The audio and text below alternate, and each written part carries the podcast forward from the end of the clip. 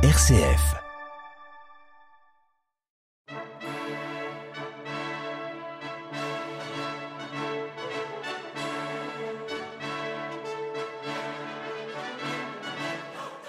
Charpentier ou philosophe, reine ou paysanne, pape ou bergère, ces hommes et ces femmes de toutes les époques et de toutes les nations ont agi pour le bien de l'humanité et pour la plus grande gloire de Dieu.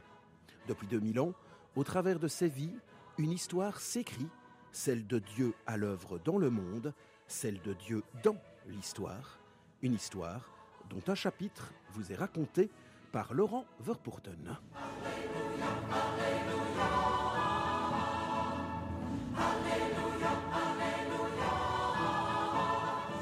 Aujourd'hui, le chant grégorien, quand l'Occident chante d'un seul cœur.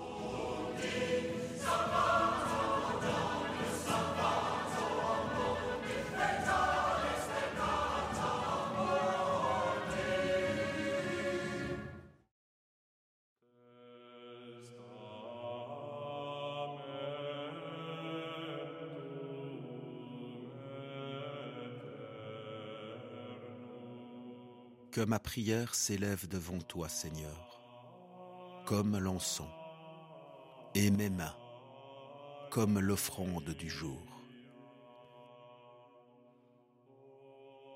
La voix du psalmiste s'élève, grave et majestueuse. Seigneur, je t'appelle, accours vers moi. Écoute mon appel quand je crie vers toi la supplication s'enfle des trente voix unies dans la même mélodie.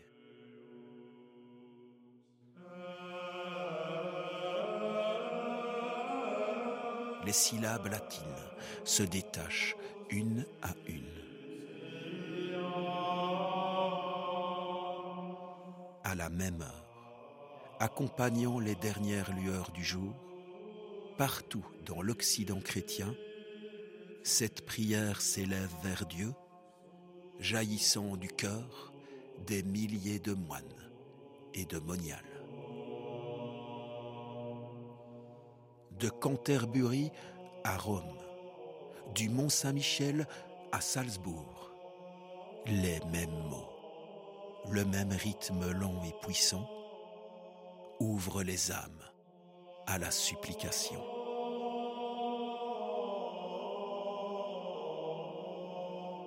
Demain, dans toutes les églises, les basiliques, les cathédrales, le peuple des fidèles retrouvera dans la liturgie dominicale cette mélodie profonde, ce chant qu'on appelle grégorien. Nous sommes en Occident, à l'aube du XIIe siècle, et le grégorien s'est, depuis longtemps déjà, imposé comme l'unique forme du chant liturgique. Cette musique, qui dominera pendant près de sept siècles, du 8e au 15e et même au-delà, n'est pourtant pas la musique originelle de la liturgie chrétienne. Dans les premiers temps du christianisme, les nouveaux convertis de Palestine n'avaient nullement rompu avec les synagogues locales, et les liturgies chrétiennes en furent très influencées. Longtemps les gestes, les rites, les chants, la ferveur même conserve les inflexions et la couleur des mélopées ou des danses hébraïques. Entre les cantiques, la parole tient une grande place, avec la lecture de l'Évangile et le chant des psaumes qui, d'âge en âge, de communautés en communautés, demeurent au cœur de la prière chrétienne. Cette trame liturgique traversera les siècles sans quasiment subir de changement. La musique, elle, va se modifier en fonction des cultures, des modes et des époques. Dans les premiers siècles, les communautés chrétiennes essaiment autour du bassin méditerranéen. En ces temps d'échange et de brassage, la diversité, pour ne pas dire la liberté, est la règle. Ici, on chante en grec, là en latin, plus loin en araméen, la langue même que parlait Jésus et ses apôtres.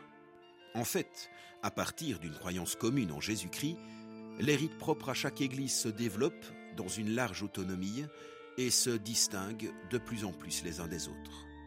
En l'absence de texte directeur, l'improvisation des prières est la loi générale de la liturgie, tandis que les chants, seulement guidés par les mots sur une musique non écrite, s'imprègnent des traditions régionales.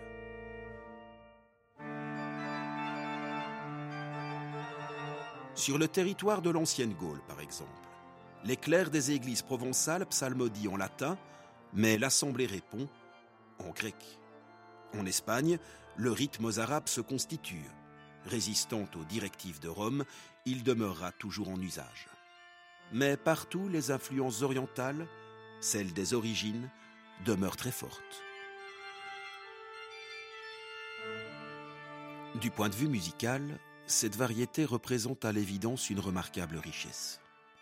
Mais la chrétienté s'étend, les hérésies se développent, et il faut lutter pour transmettre fidèlement le message du Christ.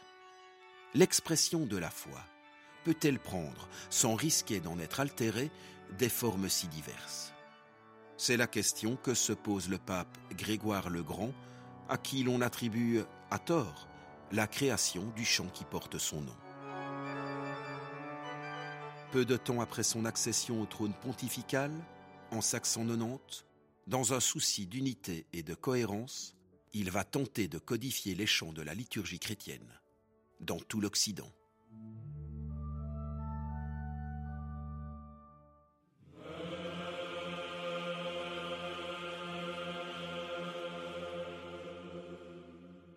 Grégoire s'est toujours passionné pour la musique composant lui-même maths mélodies destinées au culte. Séjournant à Byzance, il a pu assister aux offices de l'église Sainte-Sophie et apprécier à sa juste valeur la remarquable organisation de la maîtrise, fort renommée. C'est à son retour d'Orient, justement, qu'il entreprend un immense travail de récapitulation et de révision afin de constituer un corpus de mélodies liturgiques pour toutes les fêtes de l'année ecclésiastique. Épris de simplicité. Il cherche à éviter les chants dont les floraisons lui paraissent trop sensuelles, et apporte dans ce choix l'esprit latin de l'ordre et de la mesure.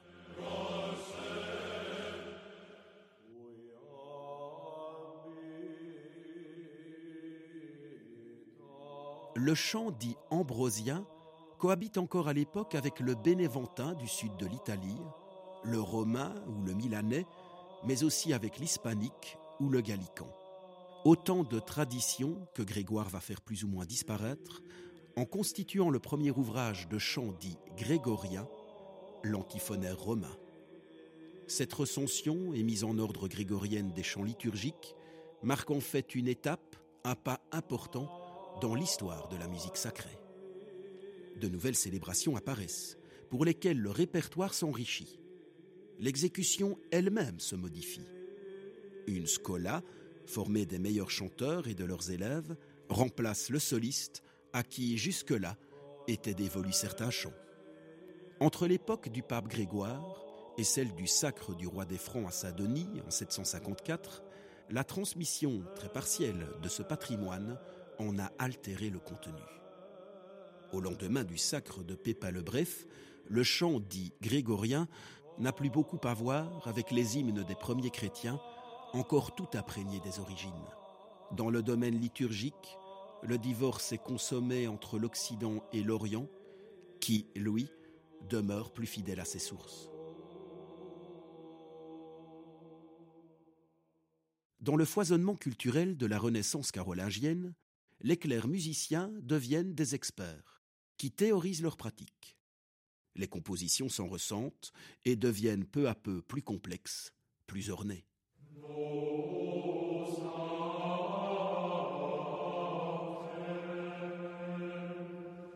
Pourtant, si l'on ouvre un manuscrit grégorien du IXe siècle, on y observe seulement des signes musicaux inutilisables. La portée, qui sert de repère pour la hauteur des notes, n'existe pas encore et les indications sont insuffisantes pour qui ne connaît pas par cœur le déroulement mélodique du chant.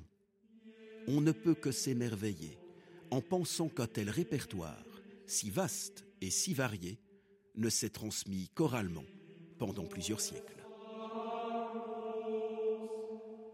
Et qui d'entre nous ignore l'importance du rythme d'une phrase lorsque l'on veut la retenir? Les premiers écrits grégoriens n'indiquent rien d'autre que des valeurs rythmiques, qui ne sont que des aides-mémoires sous-tendant le texte su par cœur, pour un chant dont les inflexions très libres sont encore proches de la déclamation. Et jusqu'à ce que la notation soit réellement établie, le chantre n'utilisera le livre qu'avant la célébration pour se remettre la mélodie en mémoire.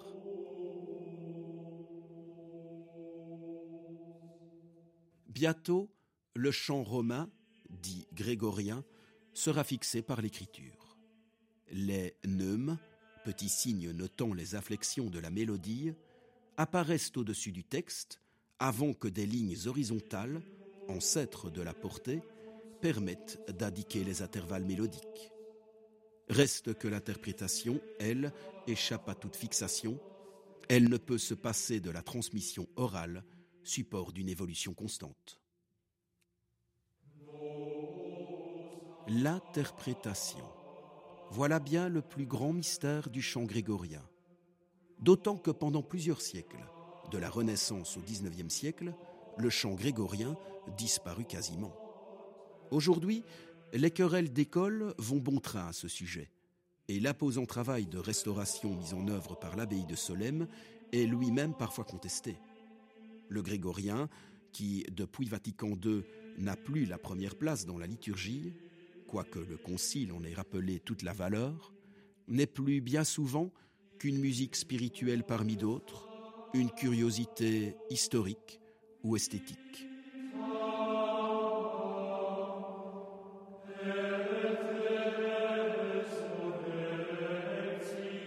pour retrouver la sonorité de ce chant, quand il n'était rien d'autre que l'expression de la foi, il faut sans doute se tourner vers l'Orient de ses origines.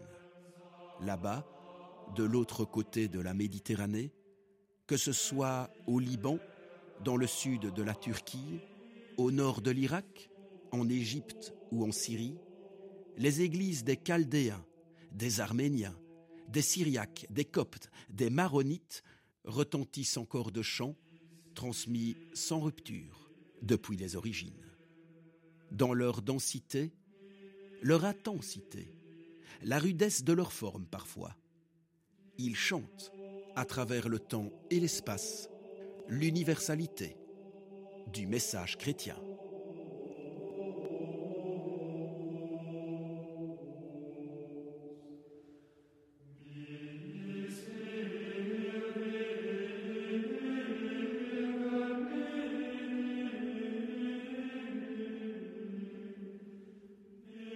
C'était Dieu dans l'histoire, consacré au chant grégorien, dont la mise en forme fut initiée à la fin du VIe siècle par le pape Grégoire.